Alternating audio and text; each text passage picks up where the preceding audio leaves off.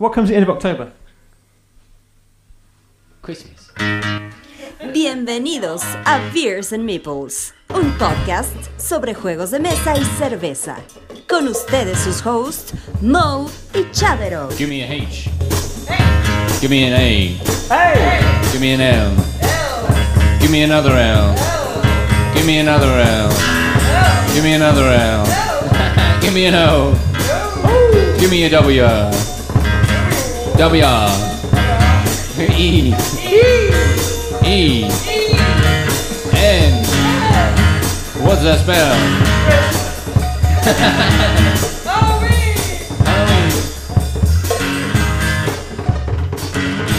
in the bowels of the earth.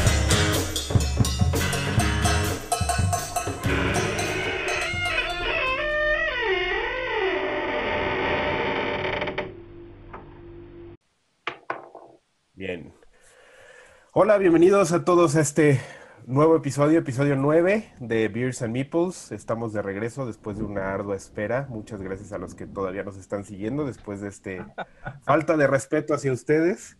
¿Cómo estás, amigo? Conmigo está Chabrov. Ay, muy bien. Pues sí, han sido semanas difíciles de, pues, de chamba y coronavirus y otras cosas, pero como dices, estamos de vuelta.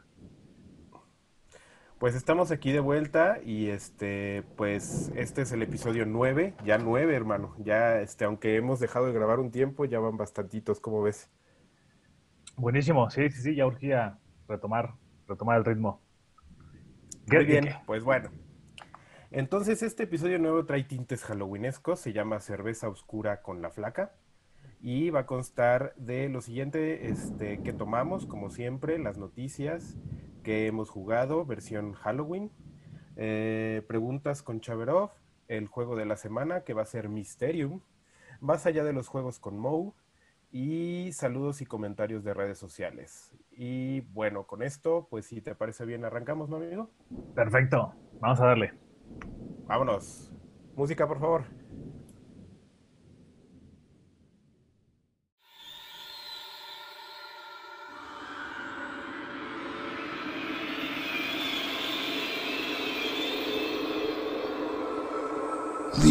Now while you still can.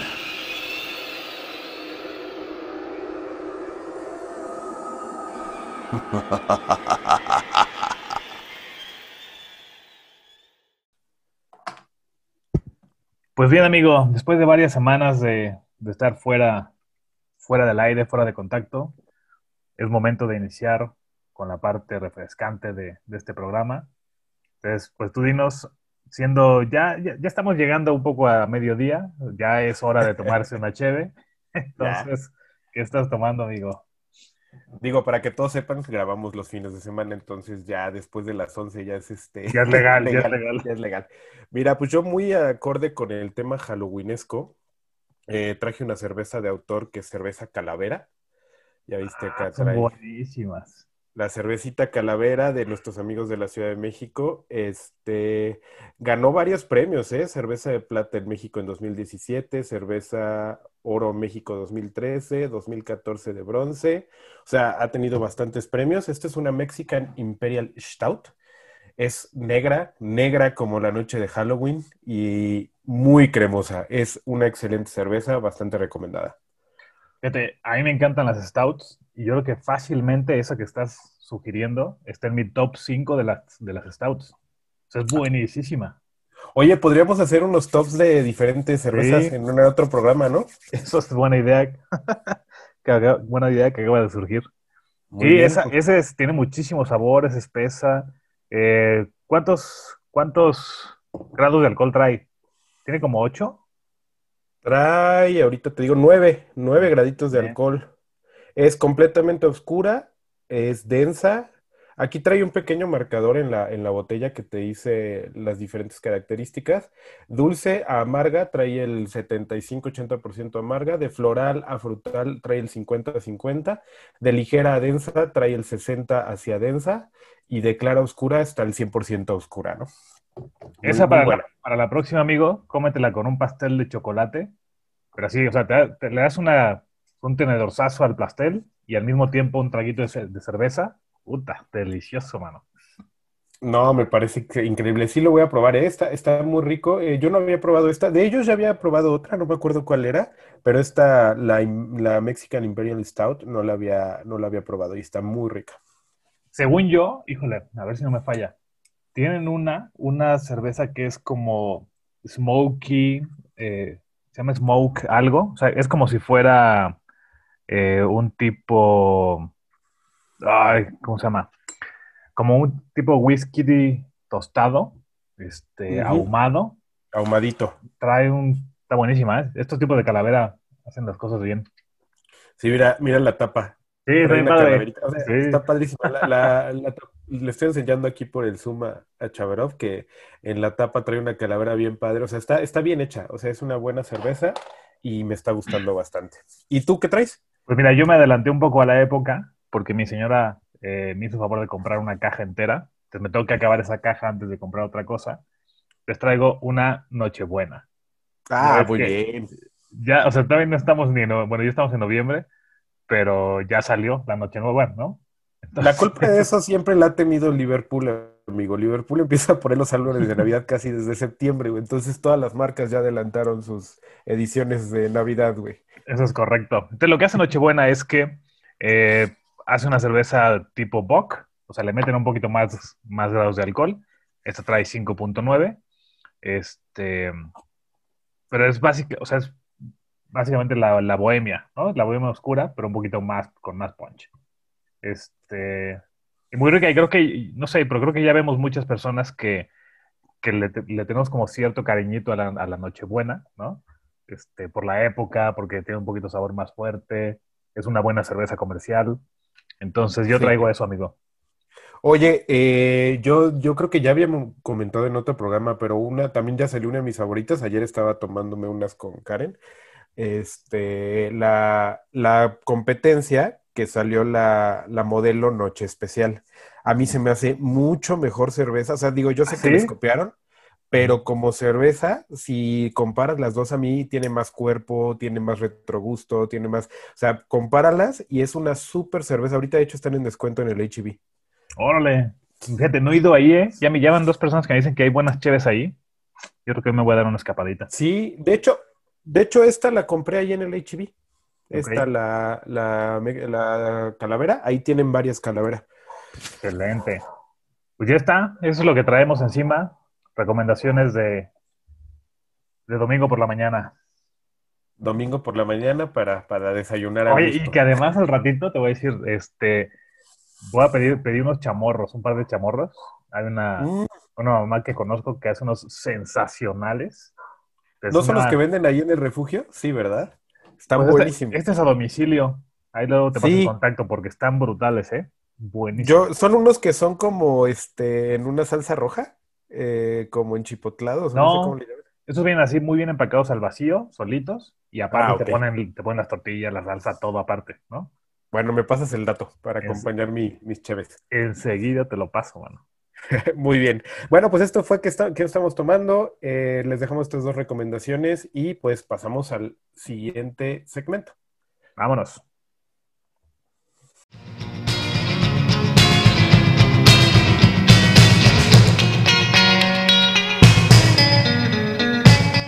Mo y Chaverov, manteniéndote al día. Ahora, noticias.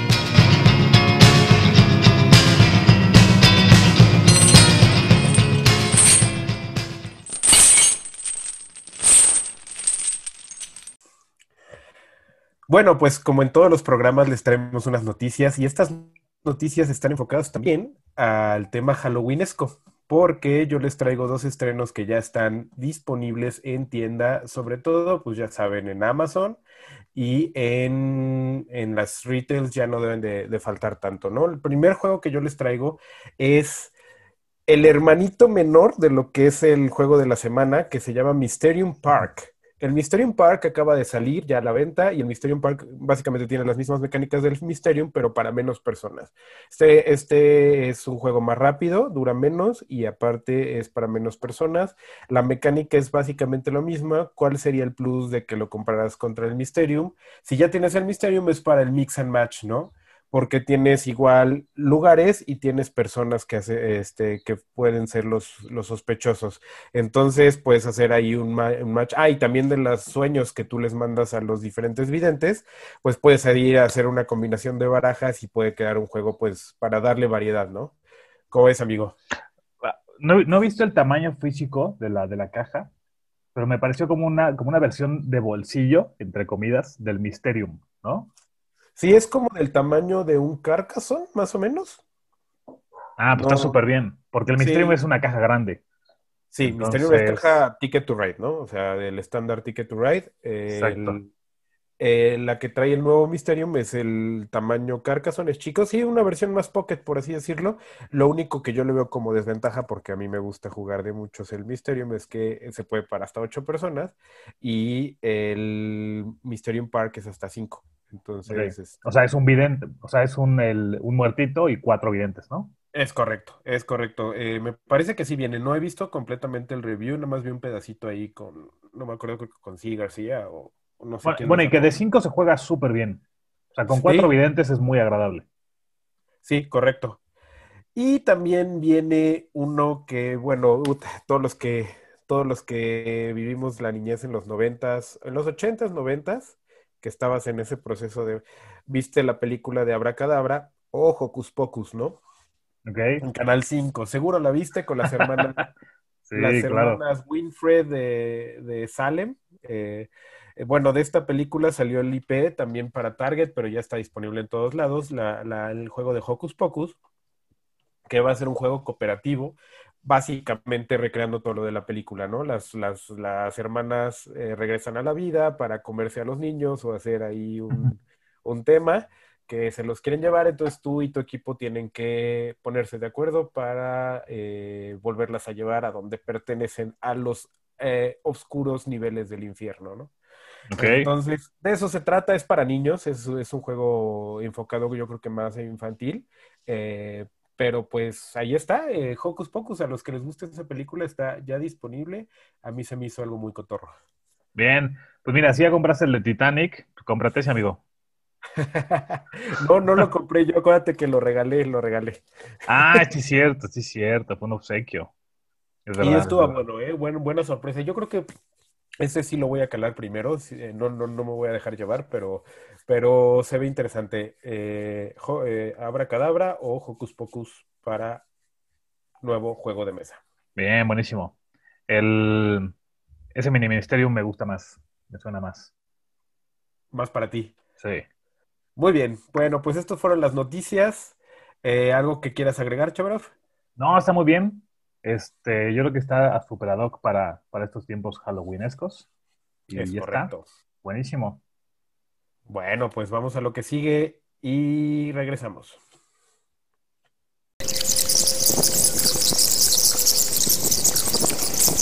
¿Qué han jugado?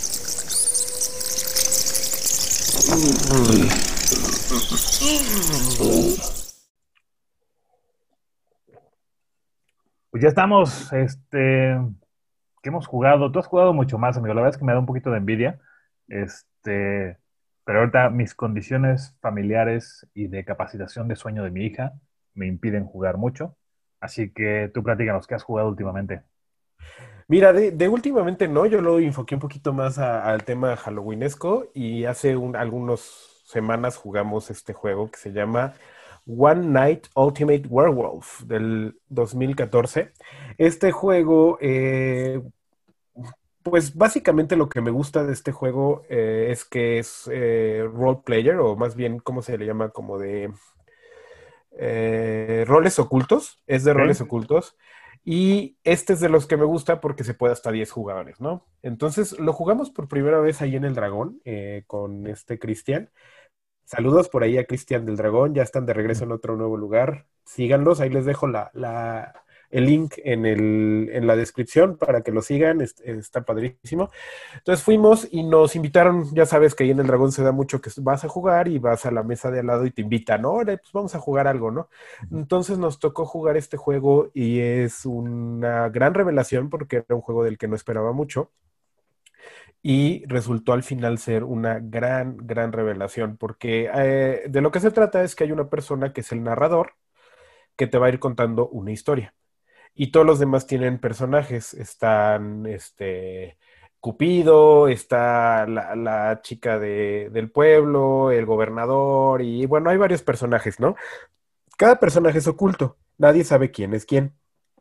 Entonces lo que va a pasar es que va a ir narrándote una historia y en esa historia se va a ir quedando dormida la gente y en la noche los que son lobos van a abrir los ojos, bueno, todo el mundo tiene que cerrar los ojos y el narrador va dando las instrucciones. Todo el mundo cierra los ojos, ¿no? Y luego los que son lobos abran los ojos y reconozcanse, ¿no? Y ya se reconocen, muy tipo de la resistencia, pero este está más padre porque en la noche los lobos se van a poner de acuerdo para matar a una persona de la aldea. Entonces van a señalarla, el narrador lo va a seleccionar, tocándolo por el hombro o algo que no se den cuenta todos, vuelven a cerrar todos los ojos, amanece al otro día y el narrador te dice, bueno, hemos ha amanecido muerto tal persona, ¿no? Y entonces hay una discusión en donde todo el mundo quiere decir, tiene que adivinar quiénes son los lobos, ¿no? Y, y, esto se pone padrísimo porque empiezan a decir, es que tú te moviste y es que no sé qué, yo escuché algo y no sé qué, y bueno, y entonces los lobos pues obviamente votan por alguien más y, y bueno, se, se, vuelve un show y hay otros objetivos adicionales que hay una persona que se puede enamorar del lobo, una chica que se puede enamorar del lobo, entonces ya es de su equipo, ¿no? Entonces tiene que proteger a los lobos y bueno, se hace un, un muy, muy buen, muy buena partida lo único que le veo de pega a este juego es que es 100% dependiente. El narrador tiene que ser muy bueno. Sí. Porque si hay un narrador que no lo sepa hacer, eh, este juego no va a pegar, ¿no? Y, y, y, no sé, ¿tú lo has jugado? Fíjate, yo, yo el que jugué es que no sé, creo que ya hay varias versiones de este juego, ¿no? El, creo que yo jugué la primeritita, que es una caja pequeñita cuadrada, como vienen las cartas cuadraditas. Eh, lo he jugado varias veces y me encanta, o sea, me gustaba muchísimo cuando cuando enriqueces, digamos, el juego con, con, muchos de los personajes, ¿no? Por ejemplo, hay uno que es un cazador, donde si te matan, tienes como un escopetazo que das en tu, con tu último suspiro de vida y matas a alguien más, ¿no? Este, está la vidente, que en las noches se, se, despierta y puede ver la identidad de alguno de ellos. Y tiene que ser muy astuta, ¿no? Para en el día no revelar que es la, la vidente, pero intentar influenciar, porque al final ella es una humana, ¿no? Está Cupido, que es, una, es un personaje muy bonito, donde son como almas gemelas. Entonces, si se muere uno, se muere el otro. Pero puede ser un humano y un lobo, dos lobos, eh, dos humanos. Este... Entonces, si vas enriqueciendo el juego con estos personajes, se pone muy bueno, ¿no? Porque, sí. pero sí, creo que si solo juegas con lobos, se vuelve como súper random, ¿no? Este, pero en cambio con los, con los personajes estos, se enriquece muchísimo lo que va a pasar en esa, en esa historia. Sí, yo lo jugué con un par de expansiones, como dices, los, los personajes adicionales, porque eh, el juego base es bueno, pero sí quedaría un poco planito, eh, nada más lobos y aldeanos, ¿no? Pero cuando ya le metes a Cupido, cuando ya le metes, a mí me tocó Cupido, me tocó la Vidente, el cazador creo que no me tocó, no recuerdo. Pero bueno, estos personajes que le van agregando cosas, pues son muy buenos. Sin embargo, metas lo que le metas a este juego, yo sí creo que uno, eh, el grupo debe de ser como que ávido o, o, tener ganas de jugarlo y meterse en su papel. Y dos, el más importante, creo que es el 70% del juego, que el narrador le guste y lo sepa hacer muy bien, te, te meta en la historia, ¿no?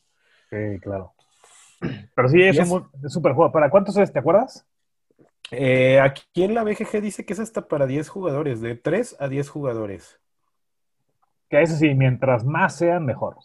Sí, sí, este es un juego 100% grupal, como Bang, como La Resistencia, todo ese tipo de juegos que entre más gente sea mejor porque te la vas a pasar muy bien porque hay más opciones de a quién echarle la culpa, ¿no? Y de quién y, sí. y, de que se preste este debate de es que yo vi a él y él ya votó dos veces por el mismo, es el lobo y no sé qué, o sea, es padrísima esa discusión. Oye, fíjate, yo creo que me atreveré a decir que es el único juego, porque además eh, cuando, te, cuando eliminan a un jugador, ese jugador queda totalmente fuera. O sea, ya no participa y tiene que esperar a que se acabe esa ronda, ¿no? Uh -huh. Entonces me parece que es el único juego donde aunque seas el primero en ser asesinado, te la pasas bien viendo lo que pasa, ¿no? Sí, de hecho. O sea, no te agüita ser eliminado. Sí, me gusta mucho esa, esa parte de que a pesar de tener la eliminación de jugadores, no se siente como tardado o aburrido, ¿no? Exactamente. Bueno, pues ese fue gran mi juego.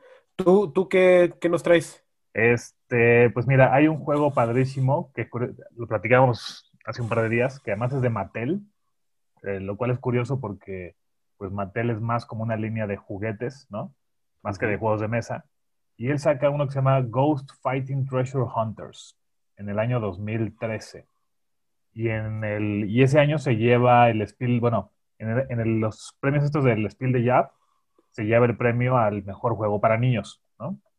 Eh, y es un juego padrísimo, es una casa embrujada tal cual, es como un mapa visto desde arriba con todos los cuartos, eh, de la recepción, la salita, los baños, la sala de billar, eh, un par de habitaciones, la cocina.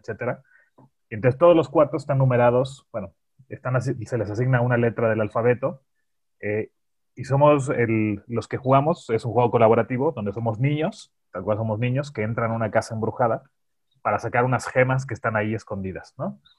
Las gemas están numeradas, entonces hay que sacarlas en orden, primero la 1, la 2, la 3, etcétera. Es un juego donde lanzas el dado y te mueves la cantidad de espacios de ese dado, este, lo cual hace que, que de repente la suerte del dado influye de manera importante porque si avanzas uno y después uno y después uno, te tardas muchísimo, ¿no? Y además cada ronda se empieza a plagar de fantasmas la casa. Eh, fantasmas que tienes que luchar junto con tus amiguitos para irte deshaciendo de ellos, porque si de repente en un cuarto se juntan tres fantasmitas, que son unos chiquitos verdes muy bonitos, si se juntan tres, se convierten en uno rojo que es malvado, perverso y, mucho más poderoso, ¿no? Y si se llegan a juntar seis de estos rojos, pierdes el juego. Es, es un juego que muy rápido se complica, porque se empieza a plagar de fantasmas con cada turno de cada jugador, ¿no? Entonces tienes que decidir, oye, ¿matamos fantasmas o buscamos gemas, ¿no? Eh, y yo creo que es de los juegos colaborativos eh, donde, no sé si estás de acuerdo, pero hay muchos juegos colaborativos donde un jugador, si es un poco impositivo o es demasiado intenso, podría jugar por todos los demás, ¿no? Correcto. Sí. Eh, y aquí creo que no, creo que es un juego muy ameno, donde lo, lo colaborativo es como muy natural, eh, donde además necesitas de alguien más para vencer a los, a los eh, fantasmas rudos. Y entonces se juega bien padre. Nosotros lo jugamos mucho con, con Julia eh, y le encanta, ¿no? El hecho de meterse a la casa embrujada, cazar fantasmitas, sacar las gemas. Sí, y es pues un sí. juego que aunque sea para niños es difícil, ¿eh? Eh, yo creo que lo ganas un 60% de las veces porque es complicado. Yo este, vi las fotos que me mandaste, son los fantasmitas estos verdes bien padres, ¿no? Sí, exactamente. Y que en la noche son, padrísimo. son semifosforescentes. O sea, no brillan muchísimo, pero sí brillan tantito.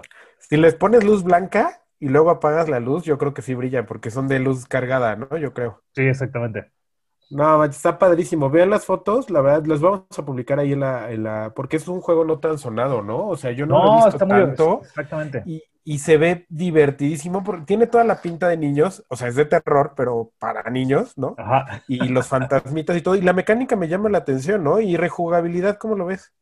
El, yo creo que el, el- creo que rejugabilidad no hay tanta, pero un poco es como lo decías con el juego anterior. Eh, si al final te metes en el papel de que vas a la casa embrujada, eh, se pone muy divertido, ¿no? Porque al final siempre es lo mismo. O sea, tirar dados, esperar que, que te salga alto para avanzar mucho más.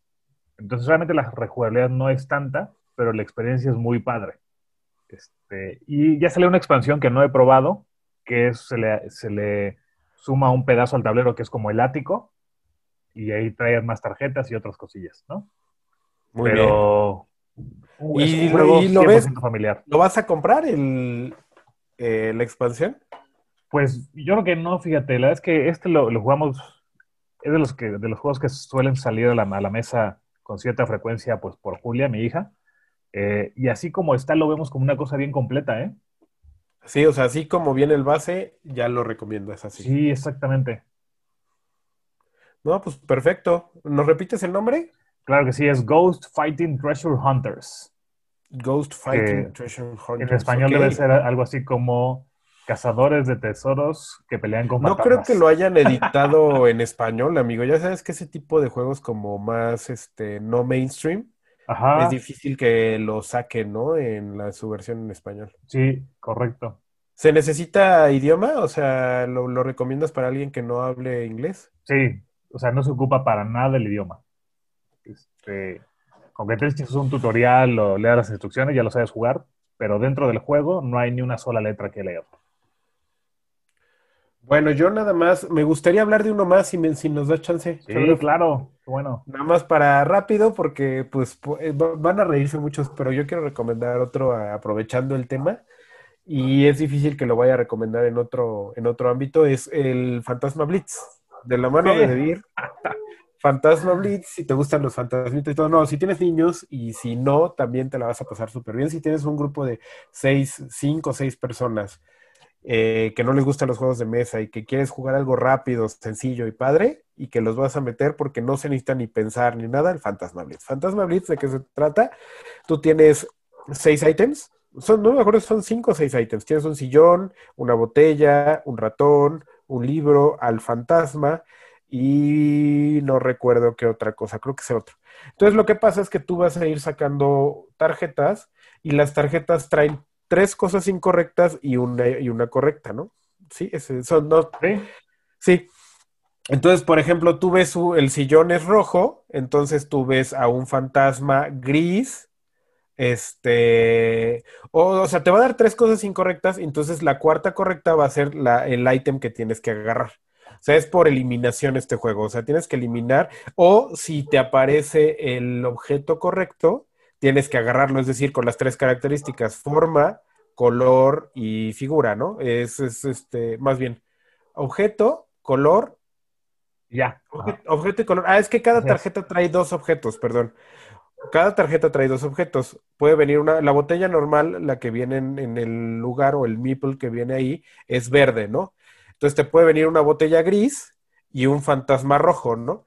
Entonces, ¿cuál es el, el correcto? Pues el Claro. sillón, ¿no? Ah, no, el ratón, ¿no? El ratón. No, no. Tienes que ir eh, haciendo las eliminaciones correctas y es, te sorprenderás de lo divertido que es entre juegos. Si juegas un juego muy pesado, muy, muy pesado, como un Rebellion o un Side o algo ya más pesadón, para alivianar la mente, este tipo de juegos que son de destreza son mis preferidos. Y la verdad lo recomiendo mucho para niños y para todo. Es, cabe, cabe en cualquier este, situación este juego.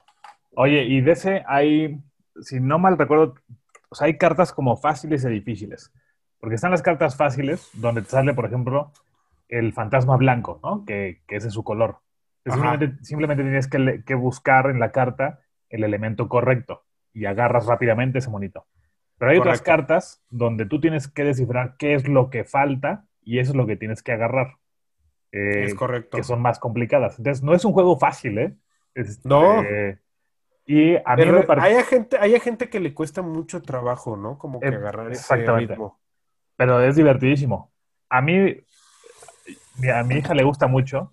Yo lo juego más por hacer esa labor de papá e hija, pero a mí no me gusta porque es un juego de destreza. Soy malísimo para los juegos de destreza. O sea, yo soy super Lentium 3, ¿no? Entonces, puedo ubicar perfecto cuál es el objeto que tengo que agarrar, pero de ahí a que mi cerebro mande la señal a mi brazo para que se dirija al objeto y lo tome y gane el punto, es otra cosa. Te gana, te gana. Sí, Sí. es horrible cuando sabes la respuesta, pero tu cuerpo no reacciona. güey. Exactamente. güey. Yo soy de esos, mano. Eh, pero bien, gran recomendación halloweenesca. Halloween esta. ¿Quieres dar alguna otra o ya pasamos a la siguiente? No, listo, vámonos. Vámonos, vámonos. Bueno, pues esto fue lo que hemos estado jugando y espero les gusten las recomendaciones. Pasamos a lo que sigue. Hush, little baby, don't say a word. Mama's gonna buy you a mockingbird. And if that mockingbird won't sing, Mama's gonna buy you a diamond. Preguntas con Chaverov. Bueno, bueno, ahora estamos de regreso con esta sección aclamada que todo mundo pide, que todo mundo espera, que son las preguntas con Chaverov. Hombre, qué, qué amable con la presentación, amigo. Oye, a ver, va- vamos a ponerte a prueba, sobre todo para que eh, quizá puedas, puedas ayudar a las personas a tomar una decisión cuando anden comprando un, un juego de mesa con alguna mecánica en especial. Entonces, las preguntas de hoy se llaman ¿qué tiene que tener? ¿Estás listo, amigo? Estoy completamente listo. Me gusta, me gusta la premisa. Sale. ¿Qué tiene que tener un buen push your luck? Un buen push or lock tiene que tener decisiones difíciles. O sea, te tiene que poner en ese spot de sigo o no sigo. Si es obvia la decisión, ya valió como push or lock. Tiene que ponerte en esa decisión de que vale la pena arriesgarte tanto como quedarte, ¿no? O sea, por lo menos ese 50-50 debe de existir. Si es obvia la decisión, ya no vale la pena como push your. Esa es mi opinión. Ok, buenísimo. Eh, vamos con la segunda.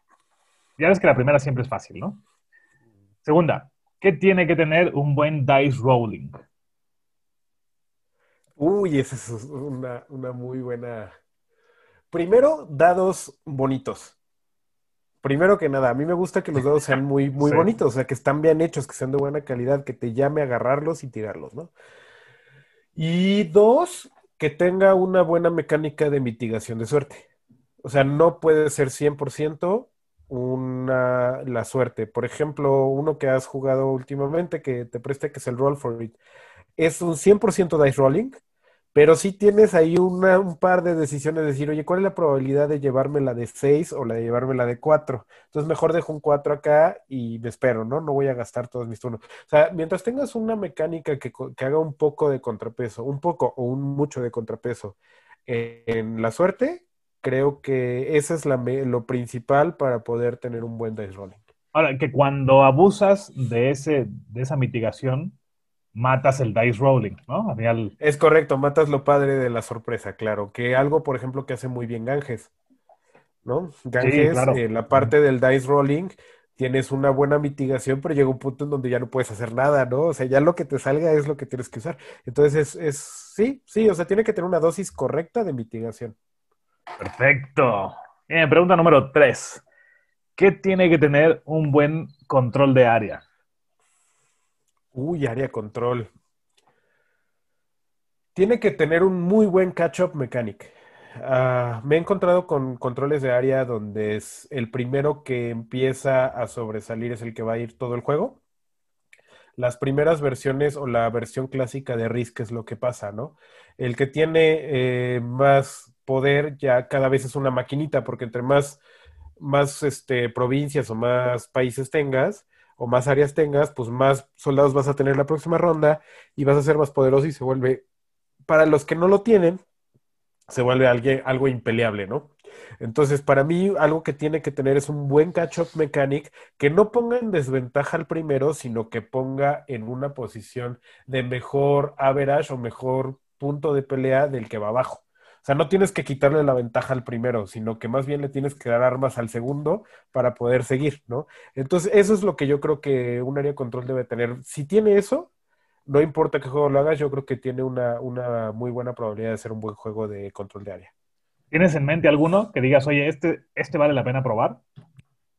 Un buen control de área. Por ejemplo, alguien que lo maneja muy, me gusta mucho en el Tuscany, en la expansión del Viticulture, tienes una pequeña parte de control de área eh, muy balanceada, que es un side mechanic, no es la mecánica principal del Viticulture, que es el worker placement, pero lo ocupas como para ganar recursos y al final puntos de victoria. Pero ahí no importa cuántos hayas puesto al principio y todo, siempre hay una probabilidad de que alguien te lo pueda quitar, ¿no? Entonces creo que en el Tuscany manejan muy bien ese, ese tema de control.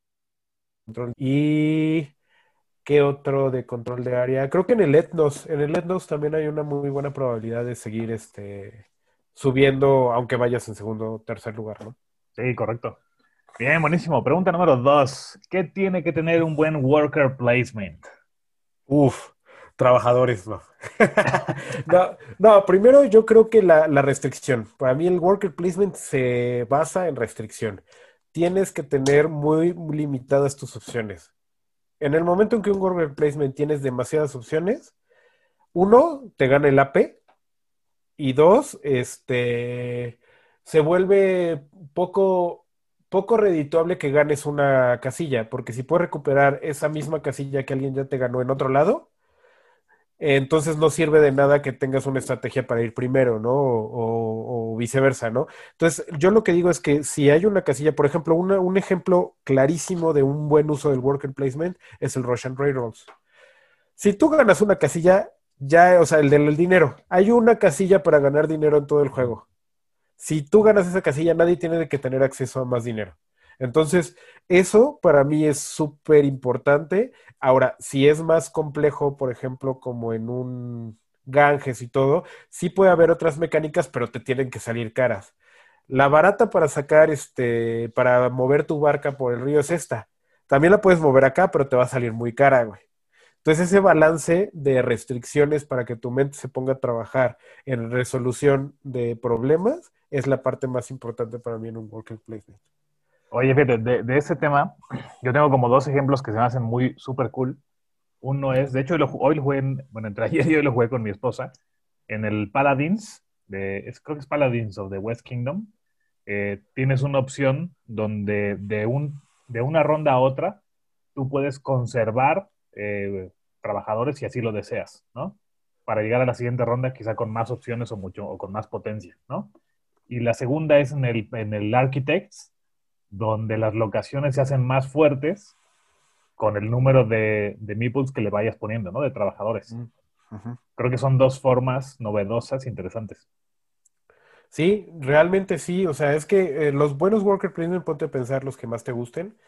Y normalmente sí tienen esa sensación. Por ejemplo, en el Champions of Midgard, te ganan al arquero, que era el que necesitabas para ir, ¿no? O te ganan la lancha para ir a, a- a pelear, o te ganan, en- o sea, tienes que ir administrando tus recursos, que son los trabajadores, de tal manera en donde sí tengas, sí tienes más opciones o otras, o, o más bien otras estrategias que seguir. Sin embargo, te pueden tapar la que tú traías. Eso es lo padre, porque en el momento en que te tapen tu opción A, y eso es lo que hace trabajar a tu cerebro, bueno, vo- voy a ir por esto, pero si me lo ganan, tengo que ir acá o acá. Y ir eh, antes de que sea tu turno, decir opción B, opción C, opción D, ¿no? Porque en lo que pasa todo el turno, ya te van a ganar alguna casilla. Y eso a mí me encanta del worker placement, que nunca tengas cerrado de decir voy a hacer esto, porque cuando te toque ya no lo puedes hacer. Entonces tienes Claro. que trabajar, ¿no? Eso me gusta mucho. Bien, buenísimo. Vamos con la número uno. O la número cinco, la última. ¿Qué tiene que tener un buen engine builder? Uy, un buen engine builder. eh, yo creo que la sensación de crecimiento. O sea, en un engine builder, si tú no sientes que en el turno que sigue eres más poderoso que en el anterior, una de dos, o estás haciendo algo mal o está mal diseñado el juego. Porque un engine builder siempre tienes que poder hacer más cosas al siguiente turno. Siempre, siempre, siempre. Esa es, la sensación de, de accomplishment. Por eso los, a mí me gustan mucho los engine builders, porque aunque pierdas en un engine builder, sentiste que hiciste mucho, hiciste algo, creaste algo. Por ejemplo, en el Steampunk Rally, que ya, que ya lo comentamos, ¿no? Oye, hice esta máquina, perdí, pero pinche máquina me quedó bien chida, ¿no? O sea, eso es la, la sensación. O en el Wingspan, tal vez pierdes, pero dijiste, no manches, o sea, cada vez que yo iba a comer, iba por comida, hacía un stack acá, hacía una acá, ponía una carta abajo y todo, y todo, y todo, y ganaba más recursos. No te sientes como que, "Uy, quedé hasta atrás y no hice nada. No, en, en el Engine Builder te debe dejar una sensación de, bueno, perdí, pero hice un buen, y si ganaste, normalmente te sientes muy bien porque armaste un muy, un muy buen mecanismo de reward. Oye, a ver, no sé qué opinas. A mí, esta mecánica en particular me hace un poco de ruido. O sea, no es de mis favoritas, pero se me hace muy interesante. Lo que, se- lo que he visto, o al menos me ha tocado jugar, es que eh, puede, puede llegar a ser una mecánica muy desbalanceada entre jugadores. Entonces, por ejemplo, un Gizmos, eh, que es un juego súper bonito, un jugador que ya tiene quizá unas 3, 4 jugadas de experiencia, en el momento que juega con alguien nuevo, es imposible que el nuevo le gane. Eh, es decir, en cuanto tú ya, ya sabes cómo funcionan estos motorcitos o estos mecanismos, estos engines, creo que pueden ser máquinas muy efectivas, o sea, muy gratificantes, que tienen mucha recompensa en cada turno. Eh, y esto solo se lo sacas con la experiencia del juego, ¿no? Entonces, no sé, me parece que, que es una mecánica peligrosa, por así decirlo, porque Para puedes sacar cada nuevos, claro. Exactamente, Sí. puedes desbalancear mucho el juego entre jugadores. Sí, sí, sí, sí, sobre todo, y ahí estoy completamente de acuerdo. Hay, hay dos cosas que yo no hago para primeros jugadores, es uno sacar worker placement ni engine builder. Lo, normalmente estas dos mecánicas, si ya jugaste el juego una vez, lo vas a aplastar. O sea, es muy difícil. Entonces, tú cuando, digo ahí como recomendación personal a todos los que nos están escuchando es, si tú sacas un worker placement y si sacas un engine builder, no aplastes al rival, porque lo vas a hacer. O sea, si Sí, nunca exacto. has jugado ese juego... Y, si, y, más allá, si nunca ha jugado ese juego y más allá, si nunca ha jugado un Engine Builder de antes, o sea, no va a haber manera ni nada que pueda hacer, o sea, es imposible que te gane. Entonces, como recomendación es que dale chance a que gane o que tú no le ganes por tanto porque le vas a causar una aversión y no va a volver a jugar en la vida ese juego, ¿no? Entonces, me ha pasado unos, entonces realmente sí les digo que para el Engine Builder tienes toda la razón. Si tú ya lo jugaste antes y alguien no lo ha jugado, tienes una ventaja tremenda. Eso sí es cierto. Oye, Potion Explosion cabe dentro del Engine Builder. Parcialmente por los poderes de las de las de las pociones que ya te tomaste, tú los puedes usar después y eso te puede dar una ventaja adicional cuando estás jugando en qué de- en la decisión de qué poción te vas a tomar para más adelante. Sin embargo, no creo porque este es un juego lineal, simplemente vas generando los puntos que vas haciendo. No lo consideraría Engine Builder solamente por lo de los poderes adicionales, ¿no? Ok. Buenísimo, pues ya está. Saliste bien librado una vez más, amigo. Felicidades. Ah, muy bien, se pasó rápido, poco ya Sí. fueron las cinco. Ah, muy bien. Perfecto, pues esto me, me- me gustó, me gustó esta mecánica, está padre. ¿Por qué no nos dicen, escríbanos y díganos este, de las cinco preguntas que hizo Chaverov, eh, sus respuestas, ¿no? ¿Cómo ves? Perfecto, está genial. Pásenos sus respuestas, este, qué es lo que mm, las vamos a postear ahí, ahorita me las pasas si quieres, Chaverov. Las posteamos ahí en el, en la publicación y que nos den sus respuestas, ¿no? A ver qué, qué nos dicen. Excelente. Jalo. Vientos. Bueno, pues este, esto fue Preguntas con Chaverov y pasamos a la siguiente sección. Audio Jungle.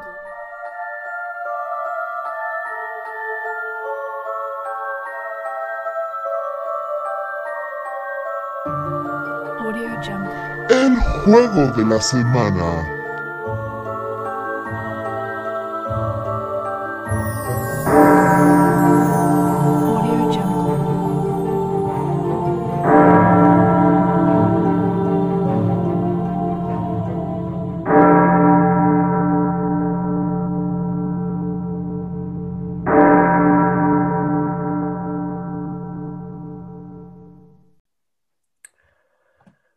Bueno, pues aquí estamos ya de regreso con esta terrífica y escalofriante episodio de Beers and Meeples de Halloween. Y venimos con el juego de la semana, amigo. Mysterium. Una, Mysterium. Es, es una joya ese juego, ¿eh? Eh, yo lo compré hace como dos años, yo creo, quizá un poquito más, y me impresionó, o sea, lo padrísimo que es. Eh, creo que, incluso creo que es un gran, un gran juego para invitar a alguien a jugar por primera vez, ¿no? Porque se la va a pachanguear, va a cotorrear, se la va a pasar bien entre amigos, te puedes echar una cheve y una botanera al mismo tiempo. Eh, y el hecho de ser, es más, es de estos grandes juegos colaborativos, ¿no? Sí. Donde, donde sí te pueden dar una sugerencia, etcétera. Digo, todavía no explicamos nada, este, quizá todavía no entienden mucho de qué estamos hablando, pero eh, es un gran juego colaborativo, gran juego para empezar con, con alguien que no lo, que no lo ha hecho.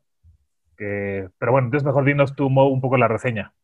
Es spoiler alerta ahí de Chaverov, ya sabemos que nos gusta. Exactamente, spoiler. Entonces, vamos con Mysterium. Eh, les voy a dar la ficha técnica. Mysterium es un juego del 2015 hecho por Oleksandr Nevesky y Oleg Sidorenko y el artista Igor Bu- Burlakov, Javier Colet, Alexander Nevesky y eh, los mismos, los mismos diseñadores, ¿no? Eh, es un juego de 2 a 7 jugadores, 42 minutos de juego aproximadamente, de edades de 10 o más, un peso en la BGG de 1.91 eh, de, de- ¿cómo se llama? de complejidad y publicado por Libelud. Eh, esa es como la ficha técnica general, amigo. Bien, y bueno, un poco de lo, de lo que trata es, eh, pues hay un, es un mayordomo, ¿no? Que fue asesinado en una mansión. eh, y entonces el- pues, la persona que se queda, queda a cargo de la mansión contrata una serie de videntes para que le ayuden a descifrar el misterio de, pues, quién, as- quién asesinó al mayordomo, en qué parte de la mansión y con qué objeto, ¿no? Es un poco, eh, incluso hay mucha gente que dice que es como un clue más Dixit, este, el tema de, de Mysterium, ¿no? Y Exacto. un jugador va a tomar el rol del muerto eh, y los, dos- los demás van a ser videntes. Y lo que hace el muertito es que a través de varias rondas, me parece que son siete, no me acuerdo, eh, en cada ronda, Son siete horas, sí. Le va a ir entregando imágenes, unas cartas como de tamaño tarot, son grandes, con imágenes a, los, a cada uno de los, de los videntes. Eh, porque eh, en la preparación del juego, este fantasma a cada jugador o a cada vidente le asigna un lugar, eh, un personaje y un arma, ¿no? Que son como su kit de, de sospechoso, lugar y arma posibles. Y entonces, a lo largo de, de varias rondas, lo que, lo que intenta este muertito es, a través de estas cartas, que son imágenes rarísimas, son unas ilustraciones padricísimas, eh, darle pistas a los videntes para que ellos adivinen como su tercia de cartas que él tiene planeadas, con la idea de que ellos vayan avanzando a lo largo de las rondas eh, para que todos al final hayan adivinado su tercia y finalmente se elija cuál de las tercias es la, la correcta, ¿no? Más o menos va por ahí. De acuerdo. Es, eh, es un juego, yo quiero resumir lo que, si tú quieres, eh, lo que decía Chaverov hace un momento, si tú quieres meter a una persona a los juegos de mesa, es una muy buena entrada porque vas a tener un foro amplio, no va a ser sola la persona y va a jugar en equipo. Dos, tú le puedes decir a la persona, ¿has jugado Club? Todo el mundo ha jugado Club, todo el mundo ha jugado Club o Cluedo, como lo llaman, o Cluedo en Inglaterra. Eh, eh, ¿quién es el culpable? Esta es una versión con esteroides de Club, Sí. ¿no? Entonces es una manera muy fácil de decirle, oye, ¿has jugado Club? Sí, vamos a jugar este porque es muy parecido. Es quién lo mató, en dónde lo mató y con qué lo mató, ¿no? Simplemente ya trae este tema del fantasma y un poquito abstracto, una, una cuestión un poquito más subjetiva de los sueños, ¿no? Pero es una, una revelación. Yo cuando, cuando lo jugué sí me sorprendió porque no esperaba tanto y me encantó de verdad la modalidad, porque es uno contra muchos, pero al mismo tiempo es uno con muchos, porque es- aquí, aquí gana el fantasma y los videntes o no gana nadie. El tema es que el vidente se tiene que salir un poquito. Tienes que ser muy bueno. Ah, una posición bien difícil es la de ser vidente, ¿estás de acuerdo? A mí se me hace claro. una posición. Eres el malo de la película, güey. Sí, y además es un juego divertidísimo porque, o sea, tú como muertito, por ejemplo, eh, imaginemos que tú le quieres, o sea, tú le quieres hacer saber a alguien que su personaje, bueno, que, que el lugar indicado es la cocina, ¿no? Y entonces tú le pasas una carta donde trae la, digamos que trae una imagen de una vaca. Entonces tú como muertito dices, por supuesto, él claramente va a entender que la vaca se cocina en la cocina, ¿no? Y eso no funciona así, o sea, cada quien entiende una cosa rarísima, distinta, y ahí es donde se vuelve una pachanga, ¿no? Este, Es, es un, es un show porque aparte los demás, o sea, se empieza a hacer como una inercia de ideas en donde todo claro. se convence mutuamente, porque haz de cuenta, lo que tú tienes que hacer en Mysterium como vidente es la carta que te dan es resolverla, votar por la que tienes y si no han terminado los demás, ayudarles, ¿no? O si tú no sabes cuál es la, la- la opción que tú debes de tomar, enseñarle a los demás, oye, no tengo ni idea, me mandaron esta carta, no sé ni qué chanfle hay, porque por ejemplo hay uno, yo me acuerdo mucho que hay uno donde hay un cazador, ¿no? Creo que hay un cazador, hay un policía y hay no sé qué. Hay tres muy, hay un cocinero, ¿no? Imagínense, cazador, policía y cocinero. Y en la- las imágenes que traen las cartas, aparte de la foto de la persona que lo hizo, trae unos ítems que usa la persona. Por ejemplo, el cocinero trae un cuchillo, trae por ahí un sartén tal vez, o una flamita, no sé. El cazador trae una escopeta, trae una espada y no sé qué, ¿no? Y así, entonces tú le pones algo puntiagudo como fantasma a la persona que tiene al cocinero, ¿no? Porque dices el cuchillo, algo puntiagudo. Pero resulta que tienes que ver como, como fantasma los otros, los otros probables asesinos que hay, porque si, si también está el cazador, el cazador también tiene, no sé, la espada. Y si también están la, la- la señora que teje, están las agujas, y las agujas son puntiagudas. Entonces, si tú le mandas algo puntiagudo a alguien, tienes que ver que probablemente se confunda con las otras opciones. Esa es la parte más difícil de ser el fantasma.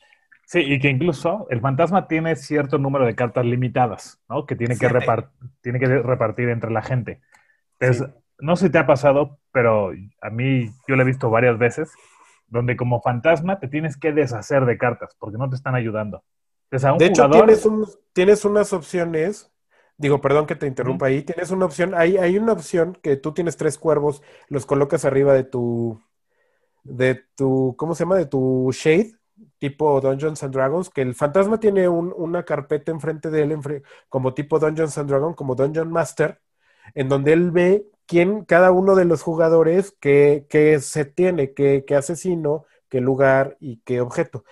Pero arriba de eso tú le pones unos cuervos que son los cuervos que le ayudan a dar pistas. Entonces, si tú te sientes abrumado como fantasma, lo que puedes hacer es quemas uno de los cuervos. Nosotros lo hacemos muy chistoso porque cuando a mí me toca, yo le hago caca y eh, ocupo los cuervos. Y entonces con los cuervos tú puedes cambiar el número que quieras de cartas de tu mano sin pasar las siete. Entonces, bueno, voy a cambiar toda mi mano y agarro siete más para ver qué, qué opciones le voy a dar. Y esa es la limitante, pero solamente lo puedes hacer tres veces durante todo el juego, ¿no? tres veces y lo juegas en la versión fácil. Claro, creo, claro, que en la, claro. creo que en la difícil tienes un solo cuervo, ¿no? Entonces, alguna vez yo con unos cuates lo jugué con un solo cuervo.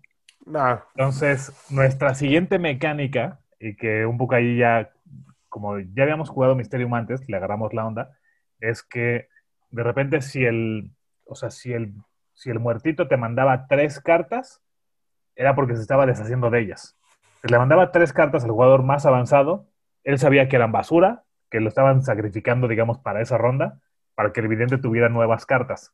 Entonces, incluso le puedes meter un poquito de estrategia eh, cuando pasan ese tipo de situaciones, ¿no? Y la otra cosa que te iba a decir es que eh, me parece que en tu turno, cuando le atinas a lo que, bueno, cuando adivinas o aciertas a lo que el, el muertito te, te quería decir, es muy satisfactorio. ¿no? Dices, claro que sí, yo lo sabía, le atiné, perfecto, soy, soy un se Jedi. siente ¿no? padrísimo, sí. Y cuando te equivocas es chistosísimo, porque dices, pero ¿cómo? Si era clarísimo que me estaba diciendo que era en el parque o donde sea, ¿no? Este, entonces, ya sea que aciertes o te equivoques, es igual de divertido. Entonces, me Sí. parece que eso es un gran acierto del juego. Es divertidísimo, es más divertido cuando te equivocas. La- la- el Sí. reward cuando todo el mundo avanza es padrísimo, pero es divertidísimo porque la verdad es que siempre cuando no pasas a la segunda fase, este juego está dividido en dos fases. Uno, la etapa de investigación y dos, la etapa de este, ¿cómo le llaman? Culpabilidad. O sea, la- la- cuando ya eliges el final. ¿no? Cuando pasan a la segunda etapa. Esto es padrísimo, la- o sea, en la etapa, si no pasas en la segunda etapa, el fantasma se convierte en el enemigo público número uno, porque dicen, no, es que el fantasma y el fantasma siempre tienen la culpa el fantasma. Y me ha pasado ya varias veces que todo el mundo me dice, no, es que yo voy a, a ver, ahora yo, que no sé qué. Ok, va, tú eres el fantasma y, eh, y empiezan, ya como a la mitad del siguiente juego, te- te- se te acercan y te dicen, oye, si está bien cañón, ¿no? Porque no es fácil llevar ese Sí, conteo claro, y no ese es todo. nada Es, fácil ser el fantasma. es padrísimo. A mí me gusta más jugar de fantasma porque me considero malísimo como vidente. Soy pésimo como vidente. A mí me cuesta mucho trabajo como que idear o, o conectarme con alguien más en ese aspecto. Pero es, es divertidísimo con, con lo que dices cuando te equivocas. Ahora también es muy divertido. Hay una mecánica en este juego como de compensación los videntes más prolíficos, aparte de resolver sus propios enigmas o sus propios sueños, pues si te sobra tiempo y todo, puedes ayudar a los demás. Y entonces hay unos, unos tokens de votación en donde tú puedes decir, apostarle, yo digo que el azul es correcto, yo digo que el blanco es incorrecto, yo digo que el amarillo es correcto. Si el, terminando la ronda, el fantasma dice que el amarillo es correcto y tú votaste porque el amarillo es correcto, entonces avanzas en un, ¿cómo le llaman? Este, clarividencia, ¿no? Ah, un, correcto. un- índice de clarividencia que te va a funcionar o te va a servir en la segunda etapa del juego, ¿no? Y que, y que es importante, o sea, ganar ese beneficio es importantísimo, ¿eh? Es muy importante. A mí se me olvida luego explicarlo a primeros jugadores y, y siempre te sacan la de, "Ah, es que no me dijiste. Es como un punto para mí secundario, pero al final siempre termina siendo un punto muy importante, ¿no? Sí. ¿Por Sí, porque- Ajá. Vas, vas, vas, llégale.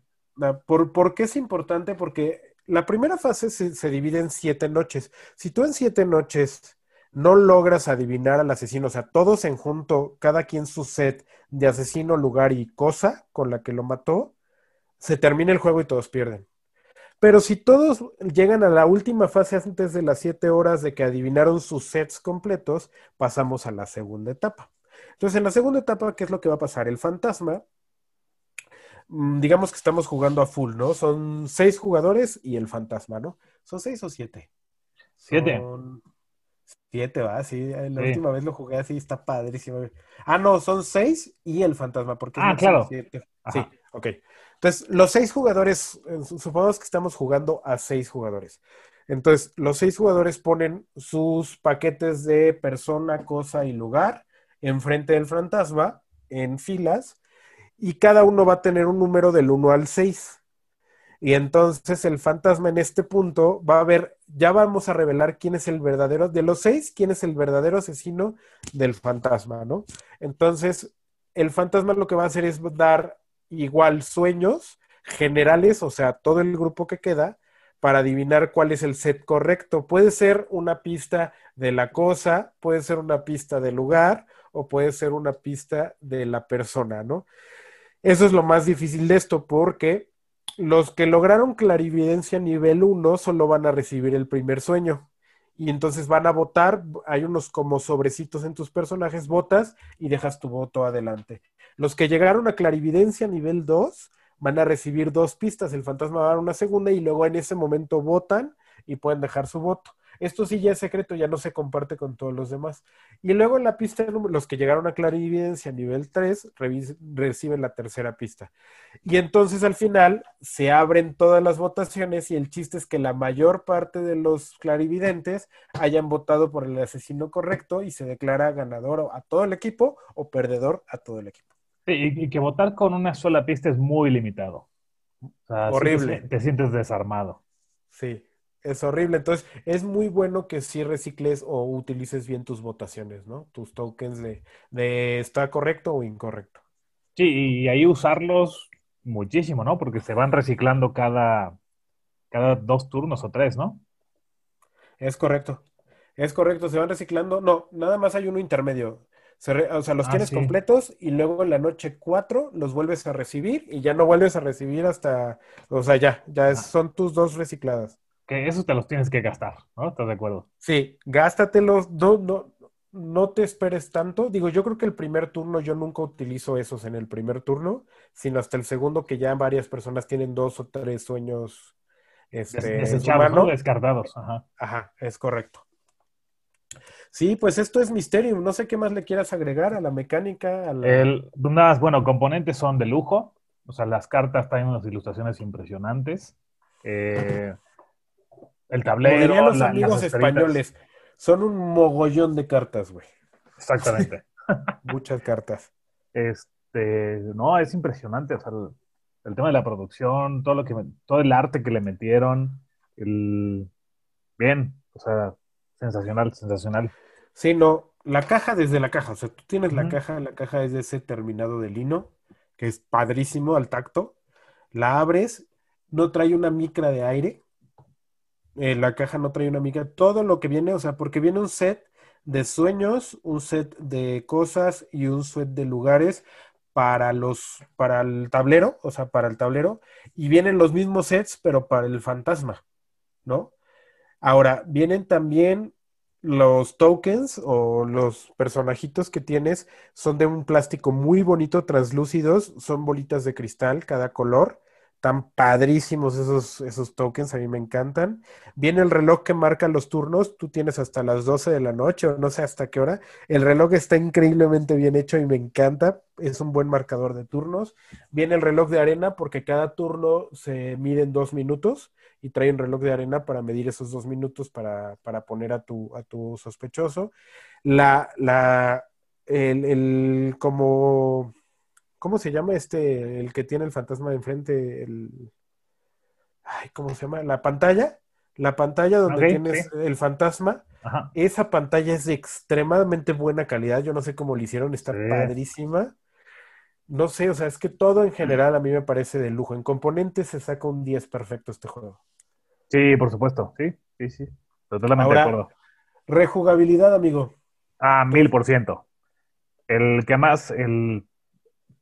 Es que la, la rejugabilidad tiene que ver con la gente con la que juegas, que vaya, va a tener una experiencia distinta, con las decenas y decenas de cartas de ilustraciones que hay, que más tú las puedes mezclar con las de un Dixit, con las del nuevo Mysterium que acaba de salir, que platicamos hace rato. Eh, entonces creo que no paras, ¿no? O sea, podrías jugarlo unas 10 veces y las 10 van a ser distintas.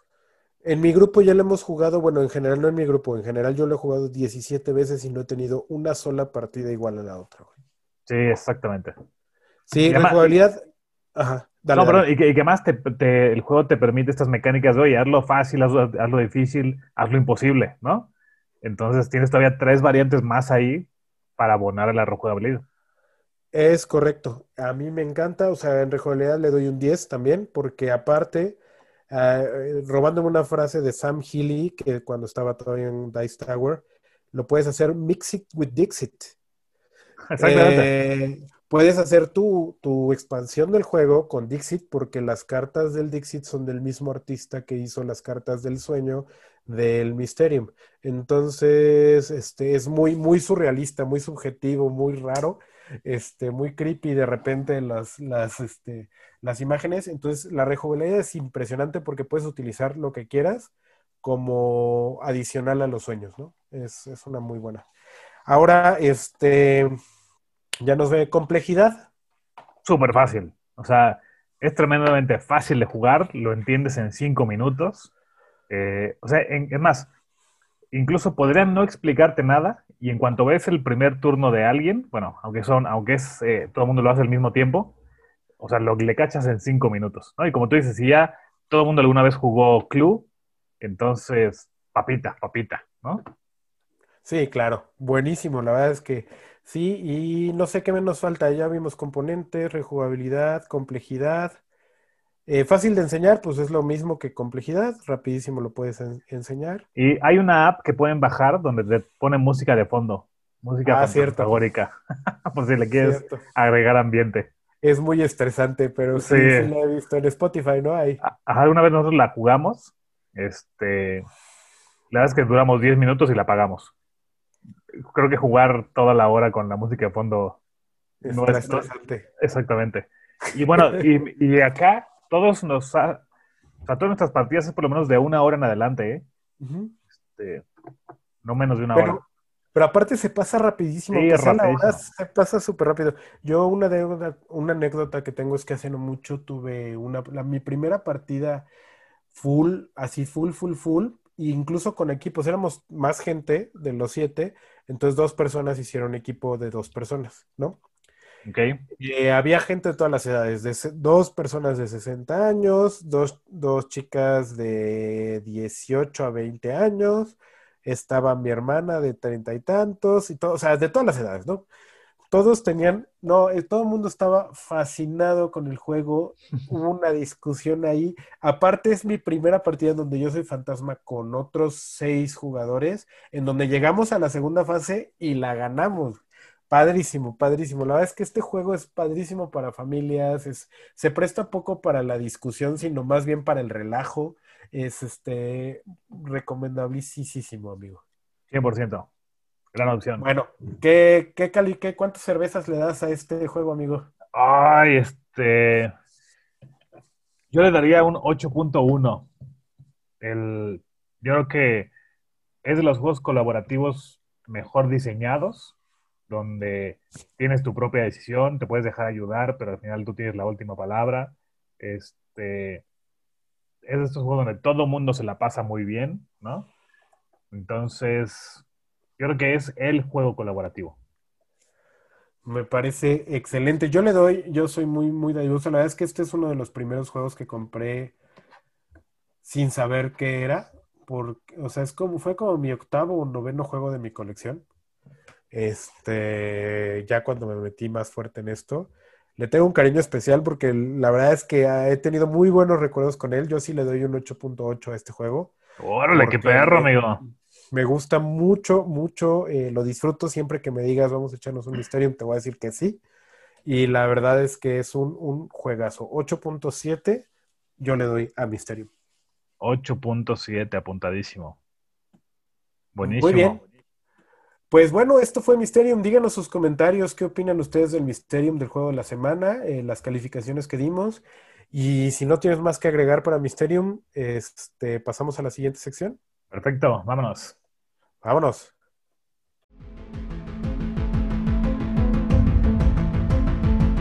Ahora no va más allá de los juegos.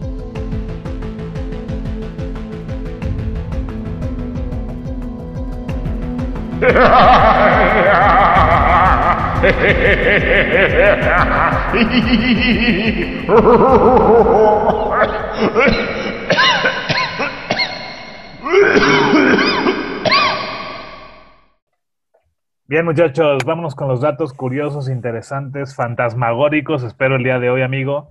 Más allá de los juegos, con Mo, ¿qué tienes? Sí, amigo, no son tan fantasmagóricos. Fíjate que me volví a meter a las redes sociales, ya es que me encanta, y metí una encuesta, una encuesta padrísima que tú nos vas a contestar primero y ya después te digo cómo salieron los resultados. Esto la saqué hace cinco días. Tenemos más de 150 votaciones en Órale, qué pro. esto, padrísimo. Entonces, para nuestro podcast puse ¿cuál, es- cuál fue el juego con el que te enganchaste al hobby, el que inició la adicción. Es decir, no tu primer juego que jugaste en tu vida, sino cuál es el que ya te enganchó a este hobby. Ay, está bueno eso, ¿eh? Yo creo que para mí fue Lords of Waterdeep. Cuéntanos, ¿cómo fue? Él es un. eh, está metido en el universo de. de este. de Dungeons and Dragons. Eh, ya lo había yo revisado muchísimo. O sea, ya había yo empe- medio empezado en los juegos de mesa. Pero sí, ya lo había revisado mucho, había oído muchos comentarios. Y te voy a decir la verdad. Lo gané en una apuesta de un partido de americano con un amigo entre los Delfines de Miami y los Cuervos de Baltimore. Entonces, Órale. eh, apostar en contra de Miami casi siempre es una apuesta segura. Este, eh, Saludos, eh, mi, her- mi hermano es ha sido fan de, de los Delfines de Miami. Saludos, hermano. Yo te lo dije, no le vayas a ese equipo, pero bueno. exactamente. Pues ya mi cuate me pagó ese juego, este, lo llevé a la mesa y me fascinó, ¿no? Este, yo creo que ese fue, ese fue. Muy bien. Bueno, pues los resultados que tuvimos, eh, no sé, ¿a quién le tiras el número uno, amigo? No tengo idea, fíjate. Este, ¿No? pues yo creo que, yo creo que Catán y Carcassonne suelen ser quizá de los primeros que uno suele tener contacto y que te enganchan muy rápido, ¿no? Pero, Mira, no sé. tenemos 50 votos para Catán, Mira, de ah. los cuales me incluyo, ahorita les platico. Este, segundo lugar, tampoco me sorprende mucho, es con 17 votos, Magic the Gathering. Hay una comunidad amplísima de Magic Enorme, desde hace 20, 30 años, no sé cuánto tiempo tiene Magic, pero wow, yo conozco a mucha gente que lo juega y sí, no me sorprende para nada. En tercer lugar quedó Carcassonne. En tercer lugar quedó Carcassonne con 15 votos. Luego en cuarto lugar tenemos HeroClix. ¿Has jugado HeroClix? Ay, por supuesto que sí, híjole, además te voy a, te voy a confesar. O sea, yo era súper fan de HeroClix, ya tenía una buena colección. Este, pero de repente cuando empezó ya como a explotar el universo, ya no me alcanzó la lana, porque además yo tenía 17 años, yo creo, ¿no? Aparte sacan y sacan y sacan y sacan y sacan y sacan. Exactamente, me acuerdo mucho que cuando salió la, como el universo este de Kingdom Come, que está basado en el, en el cómic, eh, ahí ya dije, ya no llego, ¿no? Este, porque aparte subieron de precio los boosters. O sea, un, pre- o sea, un booster con cuatro figuritas te salían 150 pesos, algo así. O sea, era carísimo para un muchacho de 17 años que estudiaba la, la prepa, ¿no? Y que no chambeaba. güey. Entonces, llegué hasta ahí y todos mis Hero Clicks los, los fui vendiendo poco a poco, hasta que me quedé con cero. De acuerdo. Pero- Muy bien. Entonces tenemos también en el siguiente lugar tenemos era primero, segundo, tercero, cuarto. En quinto lugar, Pandemic. Ah. Pandemic. Me suena a mí me encanta, ¿no? Ah. es un excelente. De hecho, nosotros este, lo jugamos nueve veces hasta que, o no sé cuántas veces fueron, hasta que lo pasamos. Fue una adicción Pandemic para mi grupo y para mí un tiempo, ¿eh? Hasta que lo, lo acabamos y ya, ya fue. De ahí no lo he vuelto a jugarle. La verdad es que sí fue frustrante al principio ese juego. Luego tenemos Zombies. ¿Has jugado Zombies? No, Yo tampoco, fíjate que les pregunté por ahí qué, cuál de zombies. Yo pensé que era un juego genérico de zombies, pero no, es un juego que se llama Zombies y me colgaron por ahí la foto. Ahorita te la mando. Luego en el siguiente lugar, Ticket to Ride. ok. bien. Obviamente, uno de los clásicos, uno de mis favoritos también. Muy bueno. Luego sigue Munchkin. Ay, odio todo lo que es Munchkin, qué horror. Ya sé, por ahí nos dijeron eh, que Munchkin, a un juego famosísimo últimamente, sigue Survive. Ok, sí. El del tiburoncito y eso está, está padre también para varias personas. Luego sigue el estratego. A varios les metió el estratego. Y luego siguen muchos. Te los voy a decir rápido. No voy a pararme en ninguno porque son muchos de uno. Mesh Knight, Wargame, Green Forest, Jaipur, Sh- Shadow Run, Splendor, Archipiélago, Azul, Salem, D&D. D&D tenía que aparecer por lo menos una vez. Está bien. Y luego Hero Hero Quest otra vez. Nadie puso Risk. Nadie puso Risk, espérame, que ya se me salió aquí este. Mira, espérame, espérame, se me salió el. Me estoy metiendo de nuevo. Ya. Siguió Salem, D&D, Hero Quest, Dominion, Dixit, One Night Werewolves, del que hablamos hoy, y Cíclades. Ok. Fueron todos esos los votos y nos dejaron algunos comentarios, te los voy a leer. Este, a ver, viene Car- eh, Guillermo Salicruz, Salicrup nos puso que con Carcassonne, Catán ya lleva muchos años jugándolo y lo compré apenas hace un par de años y al no poderse jugar bien a dos, busqué otras opciones y llegué a Carcassonne, que fue lo que me abrió los ojos a este maravilloso mundo, ¿no? Es que Catán si no tienes como que lo, por lo menos los tres y no sabes de juegos que tal vez sí se puede jugar de dos, pero si no conoces bien, como que sí puede ser difícil, ¿no? Sí, claro. Luego tenemos a Daniel Manso, Catán, con los juegos de mesa modernos, aunque posteriormente jugaba TCG como Yu-Gi-Oh y Pokémon. ¿Alguna vez jugaste algún TCG así, Deep? Sí, fíjate, también le metí a, se llamaba Versus System, eh, que era un, a un trading card, trading card game, donde eh, tú tenías como, era, cuando lo sacaron ellos era, era del tema de DC y Marvel, Ajá. eh, comprabas igual los boosters, te salían ahí un chorro de tarjetillas, y tenías como, se basaba en, o sea, cuando lo ponías sobre la mesa, eran dos, eran tres filas, tres filas de cartas, una como de recursos, otra de personajes que tenían como rango, que te quedaban de lejos, Mm. y la que sigue es unos que chocaban de frente, ¿no? Entonces tú te colocabas de frente al otro jugador, tus cartas frente a las de él, y básicamente había ataque, defensa, poderes y trancazos, ¿no? Este, creo que es un poco todo lo que hacen los, este, este tipo de, de juegos. Se llama Versus System. Yo creo que duró un, bueno, todavía a la fecha creo que salió una como expansión ahí medio remota, pero creo que no duró tanto tiempo. Entonces fue el único que llegué a jugar, ¿eh? Porque también todo este tema de, de los trading card game es para meterle lana. O sea, te metes al, Y al hoyo yo de jugué- Alicia. de- yo jugué Yu-Gi-Oh, fíjate, mucho tiempo jugué Yu-Gi-Oh. Eso se puso Es- cara muy rápido, ¿no? No, no, no, impagable, güey. La verdad es que No. digo, para un salario latinoamericano, y apar- aparte yo ahora, pues digo, también yo era estudiante, ¿no? Entonces, a mí Yu-Gi-Oh me gustó, pero que- más que nada porque me gustaba mucho el arte. A mí el arte de las tarjetas de Yu-Gi-Oh me gustaba mucho. Jugaba, pero no era como que mi pasión jugarlo, o sea, comprar tarjetas para jugarlo, sino más bien para tener las tarjetas como tal, ¿no? A mí me gustaba mucho. Sí lo llegué a jugar, pero sí, es, es un hoyo de Alicia como los Wargames y todo, que tienes que tener mucha, híjole, o mucha lana o tener mucho control para no gastar de más en ese tipo de cosas, ¿no? Sí, exacto.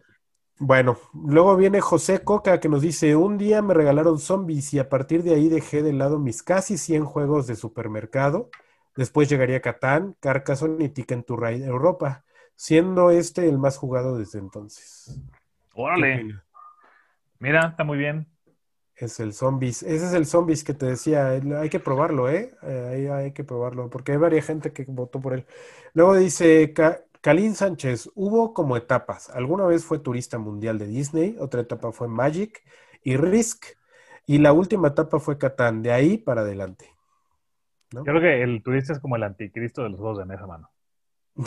Sí, a mí tampoco me, me encantan, pero en su momento sirvió para lo que era, ¿no? Yo creo que, o sea, sí, sí, junto, pero bueno, y también la separó. Este, Alina Ireri dice, honestamente no me acuerdo, luego dice Fa- Fabián Galván, aunque jugué Magic desde 1998 hasta la fecha, nunca lo he jugado, nunca lo he considerado como juegos de mesa. Pero ya en cuanto a juegos de mesa modernos, los culpables son La Resistencia y Archipiélago. Yo coincido, ¿eh? Creo que, que juegos como Magic son su propio universo. O sea, yo no los consideraría juegos de mesa. Yo tampoco. El- Yo creo que no, no, no entran tampoco. Digo, sí es algo muy afín y creo que son hobbies hermanos, pero no son lo mismo. Sí, porque además es un juego de mesa, tú lo compras, lo pones en la mesa y lo compartes con quien quiera, ¿no? El tema Sí. de Magic es arma tu deck, compra tus cartas, inviértele una lana, eh, búscate a alguien que sea igual de intenso que tú. eh, Lete le- lete en la web que Sí. Dex son los más pro y con cuál tienes que hacerlo. O sea, sí, sí, sí, es más, Exactamente. más chamba. Lo dice Edgar Mack, la cantidad de gente que no dice Munchkin, salgan del escondite, admítanlo, sé que están por ahí. Él está diciendo que, que, pues hay mucha gente que, que le gusta Munchkin y se- eh, que son jugadores de Munchkin de Closet. Este, luego dice Teodoro Hernández Blanes, Risk. Y luego Malena García Martínez, Jaipur. Esos son todos los comentarios. Gracias por la participación. Qué Tuvimos padre, más de buenísimo. 140 votos y bastantes, bastantes. Ah, espérame, me falta Raúl Flores, que luego me re- regaña que no digo sus comentarios. Dice- es que le pregunté que cómo había sido. Dice, mi hermano me invitó a jugar un juego de mesa nuevo, ya que los chavos jugábamos mucho Risk, pero ya había quedado rezagado después de la primera partida y quedé enganchado. Raúl quedó con Catán, ¿no? Es lo que nos dijo. Bien. acá. Muy bien. Eso es lo que traigo en más allá de los juegos hoy. Estupendo. Pues muchas gracias, amigo. Sensacional, ¿eh? Qué padre esto que compartes. Muchas gracias a todos los que, que llenaron esa encuesta. Sí, y, pues síganle, o sea, coméntenos y todo, y vamos a hacer lo posible de, de leer lo más posible de lo que nos dejen en comentarios, ¿no? Buenísimo. Bueno, pues si te parece bien, pasamos entonces a la siguiente sección. Perfecto, vámonos.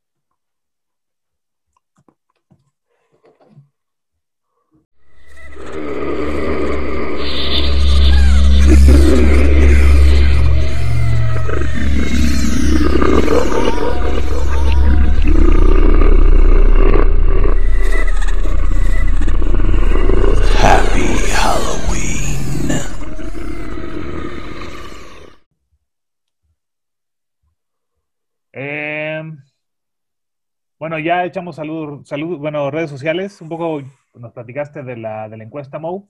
Eh, ¿qué más hay? ¿Qué, nos, ¿Qué más nos han puesto en Instagram? Bueno, por ahí en Facebook eh, yo lo que puse porque pues ya veníamos atrasados para lo del programa por temas de salud y otras cosas y nos mandaron varios comentarios. eh, te voy a pasar todos porque fueron comentarios muy bonitos. Juan Carlos Quintero de Mundo Meeple, chequen su página, la mejor tienda o de las mejores para mí en México. Este dice, ya queremos más beers and meeples. Muchas gracias, Juan Carlos. Bien, Luego chido. tenemos a Rose GTZ. Ánimo, los esperamos con toda la buena vibra, a recuperarse y a seguir jugando. Luego dice Gerardo Farías de Asterión Libre. Qué bueno que no es nada grave, se les extraña, ánimo y todas mis modernas vibras. Oliver de la Parra, que ya estuvo con nosotros. Ánimo, amigo, espero que todo esté bien. Raúl Flores, ánimo. Luego dice Diego Fresar, cuando ya pasa un mes del último episodio semanal, buscando episodios de Beers and Meeples, y pone ahí este, una carita. Híjole, qué pena, cabrón. Ya se dice, just kidding, espero que estén bien, excelente programa, siempre lo sigo. Este, y luego dice Daniel Manso, like porque no es nada grave. Sale, no sé si tú traes algo de Instagram. Este, no, eh, fíjate que, el- y un poco quizá platicándole a la banda que ha pasado, se sumaron dos, dos asuntos apocalípticos. El primero es que en mi casa, pues le estamos enseñando a mi hija de nueve meses a dormir por sí sola en la cuna, pues, lo cual representa que yo me desvele de forma descomunal desde hace ya un ratito eh, y hace que estés agotado al día siguiente, sumado a la chamba, etcétera, ¿no? Y además, ah, súmele a eso que a Mou le estaba dando el patatús con una influenza. Este, Sí, digo, Es- déjame aclarar aquí porque muchos pensaron, este, en algún momento pensé que era COVID por lo mal que yo me sentía, nunca me había dado influenza y todo. Entonces, la verdad, imagínense lo grave que me puse, le platicaba a Chavero que una, una de las tardes me dijo, Karen, ¿no quieres jugar algo? Y le dije que no, es que que ya, es que, estar en cama. y eso ya es de hospital, ¿no? O sea, yo si fuera tu esposa es, llamo a la ambulancia en ese instante, cabrón. Claro que sí, o sea, fue de verdad, este, no quería hacer nada, eh, estuve dos semanas muy mal, la verdad es que, que sí, sí, no quería hacer nada y, parte de ese tiempo que estuvimos fuera fue también por eso, ¿no? Y agradezco todos los buenos deseos y todo, pero ya estamos de regreso con todo, desayunando cheve, imagínate. Estamos de vuelta con todo. Exactamente, Es- amigo. Y bueno, quiero agradecer mucho a los de... Nos taguearon por ahí en el tag de Halloween, la gente de la mesa de fuera del tablero, perdón, de fuera del tablero. eh, vamos a sacar unas fotos, Chaverov y yo, recomendando un juego, porque no hacemos videos todavía, eh, estamos todavía en ese proceso.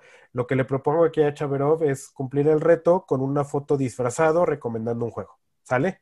Una foto, aparece tu juego y una pequeña reseña la publicamos. Es el tag de Halloween. Muchas gracias a Omar y a Jorgitzin. Un gran saludo. Los dos se les estima, son este podcast hermano. Ellos son mucho más estables que nosotros. Cada pinche lunes tienen su podcast afuera. Yo no sé cómo le hacen, ¿eh? pero un gran saludo. Véanlos. También les vamos a dejar este, en los comentarios. Este, les vamos, voy a dejar su página porque siempre nos andan mencionando y se los agradezco mucho. Oye, y todavía seguimos. La verdad es que, por lo menos en Instagram, vamos cortillos con el tema de seguidores, porque ya compramos el juego que queremos regalar, ¿no? Pero seguimos esperando llegar a 500 seguidores para poder obsequiarlo, pero ya lo tenemos, ya lo tenemos. Ahí en la repisa acumulando ¿Ya? polvo, amigo. No les vamos a decir cuál es, pero ahí está eh, acumulando polvo. Eh, compártanos y todo, y este, y una vez que, que tengamos los 500 seguidores, haremos una dinámica, eh, pues tal vez exclusiva para los que nos siguen, ¿no? Porque pues Sí, para eso sí, los 500 seguidores. Exactamente, correcto. También quiero felicitar a Oliver de la Parra, que cumplió años. Felicidades, cumplió el día de hoy. Muchas felicidades. Hoy es domingo, eh, hoy es domingo primero de noviembre. Ustedes nos estarán escuchando el miércoles, pero eh, hoy fue cumpleaños de Oliver de la Parra. También quiero agradecer a la página JDMX que nos deja publicar ahí todas nuestras cosas. Un saludo a la Matatena, nos han escrito. Me escribió por ahí este eh, la Matatena diciéndome, oye, ya, mm, ya llevan un buen rato sin salir, ya le dije que me sentía medio mal y todo, pero un saludo, gracias por estar al pendiente. Acaban de sacar una dinámica de Halloween donde están regalando como tres o cuatro juegos. Órale, Muy padre, bien. igual que la última vez donde recomiendan tres páginas que todavía no llegan a muchos seguidores. Y cuando lleguen a ese punto van a regalar los juegos. Es está, está padre esa Está mecánica, súper ¿no? cool. Sí, está padrísimo. Eh, y no sé qué más. Ah, bueno, tenemos otro tag. Va a haber un episodio intermedio la próxima. Ah, bueno, también queremos hacerle los anuncios. A partir de ahora, Beers and Meeples, por las cuestiones que ya les hemos hablado, hasta nuevo aviso, vamos a tener una publicación quincenal. ¿Es correcto, amigo? Así es, así es. Nos veremos miércoles cada 15 días. Sin embargo, esta y por única ocasión les vamos a hacer un episodio especial porque nos taguearon en el tag del jugón. Entonces, por ahí les dejo una, una sorpresita. Este, no les digo más. En el próximo episodio de, va a ser un episodio de 10, 15 minutos máximo con el tag del jugón. Buenísimo, pues ya está, amigo. Vámonos. Bueno, pues esto es todo y les agradecemos mucho eh, pues seguirnos, estamos de regreso, prometemos y comprometemos aquí, ¿estás de acuerdo o no, amigo? Con sangre, Chabrov? con sangre. Vamos a comprometer constancia en esto y vamos a, a tener por lo menos un episodio cada 15 días y eso es eh, de parte nuestra. De parte de ustedes, pues síganos, coméntenos, escríbanos y en nuestras redes sociales es eh, The Orange Meeple Instagram para mí y para nuestro podcast es Beers and Meeples, ta- arroba Beers and Meeples, tanto en Instagram como en Facebook. ¿Cuáles son los tuyos, Chabra? Eh, dado amarillo, dado amarillo, ahí estoy. Dado Amarillo, búsquenlo, Dado Amarillo, ahí tiene unas buenas fotos. Ya también vamos otra vez a empezar a subir unboxings y todo, estamos trabajando en eso. Hoy estreno cinco o seis jueguitos, amigo. Hijo del chacal, mano. Me pudo de envidia. tenemos me- me pudo de Todo envidia. preparado. Oye, pero yo creo que el, programa que sigue ya podemos hablar de Cálico. ¿O te tengo que seguir esperando, amigo? No, el que sigue, acuérdate que es el episodio especial de Beers and Meeples y vamos a hablar de un juego dedicado a la cerveza. Ah, sí, ya sé cuál es, ya sé cuál es.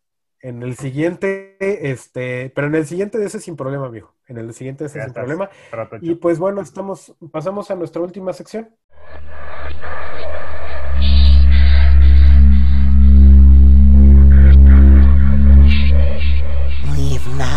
Now before Master finds you.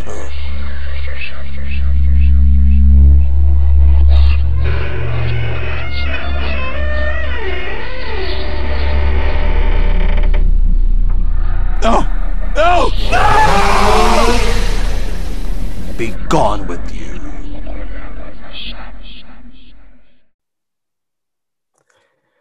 Bueno, amigos, esto fue un nuevo programa de Beers and Meeples. Muchas gracias, Chabrov. ¿Qué quieres decirle a la gente? No, pues gracias a la banda por la paciencia. Este, tuvimos ahí un pequeño bache, pero estamos de vuelta. Necesitamos seguidores, queremos obsequiar un juego. Y muchísimas gracias a todos. Síganos, por ahí vienen unos unbo- unboxings, ya estamos viendo. Por ahí le voy a pasar a, a Chaverov Viticulture para que podamos hacer la reseña que nos pidieron ya hace un tiempo. No hay que olvidarnos de eso, amigo. Y ya tengo en, mi, en mis manos la nueva copia de Sheriff de Nottingham. Entonces, Ah, bueno, eso. vamos a estrenarlo hoy, a ver qué sale, a ver qué sale, a ver qué sale. Bueno, pues entonces eso es todo de parte de Beers and Meeples. Muchas gracias por escucharnos y un placer haber estado contigo otra vez, Chabrov. Perfecto, igualmente, amigo. Un abrazo.